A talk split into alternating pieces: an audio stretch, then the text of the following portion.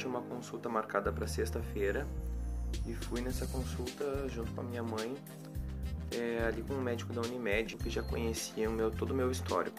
Então já, já fui um pouquinho mais confortável e com um pouco menos de vergonha assim, de chegar com esse diagnóstico. E eu fui acompanhada da minha mãe, até é sempre bom dizer que minha mãe me acompanhou no início, pelo menos, em todas as, as consultas importantes e, e para retirada de exames e tudo, ela foi bem companheira.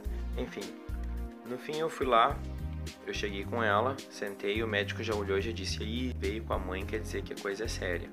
E a minha mãe mostrou o meu exame para ele e disse: aconteceu isso, doutor. E aí ele olhou, fez umas caras assim e falou assim: bom, tu sabe que anos atrás esse resultado de exame era um atestado de óbito. Hoje não é mais. Hoje é uma doença perfeitamente tratável e pode ter uma vida normal a partir de agora, se fizer o tratamento e todas aquelas coisas que, né, que a gente sabe. Então a gente conversou muito, ele esclareceu algumas coisas, ele explicou é aquela coisa que fica no, todo soro positivo no início acha que não pode se gripar, que não pode nada e tal, que eu tinha que me preocupar mais com uma infecção intestinal do que propriamente com uma gripe. E nos encaminhou até o posto de saúde, né? Porque ele esclareceu que todo o tratamento poderia ser feito gratuito é, pelo SUS e que esse é um direito de todo mundo, então que eu não deveria me abster disso. Aliás, além disso, é, esse tratamento, é, acompanhamento médico pode ser feito particular, mas os medicamentos apenas são entregues é, gratuitamente. Não existe esses medicamentos para venda. Esses medicamentos só podem ser conseguidos mesmo pelo SUS. E foi o que nós fizemos. No mesmo dia nós fomos lá diretamente já para o posto de saúde e eu cheguei lá e falei com a moça atendente. O médico nos aconselhou a chegar lá e fingir como se não soubesse do, do diagnóstico. Então eu chegaria lá como se fosse apenas fazer um exame.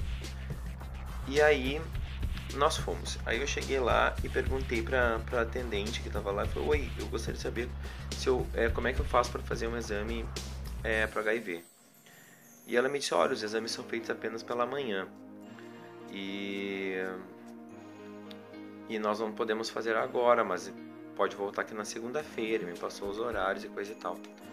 E aí eu olhei para a mãe, assim, nós saímos ali daquela salinha do COAS, que é o, o local onde atendem os soropositivos, e eu fiquei bem frustrado na e fiquei pensando, putz, né, vou ter que esperar agora até segunda-feira, todo final de semana com isso martelando na minha cabeça. Mas aí eu pensei assim e voltei lá. Eu falei é o seguinte, falei com a atendente, eu tenho esse exame aqui dando positivo para HIV e eu quero saber o que, que eu faço a partir de agora. Aí ela pegou o exame, viu que tinha confirmação aqui de Uruguaiana, tinha confirmação de Porto Alegre, falou: não, é como tu já tem esses exames em mãos, então a gente vai abrir uma exceção e vamos fazer um exame rápido aqui. Aí nós fizemos um exame rápido e realmente deu mais uma vez, né? Porque a gente já sabia reagente para HIV. E aí então se confirmou, né? Porque o primeiro exame tinha dito então eu já poderia me considerar três vezes soro positivo. Depois disso, nós já marcamos a minha consulta com o infectologista do posto.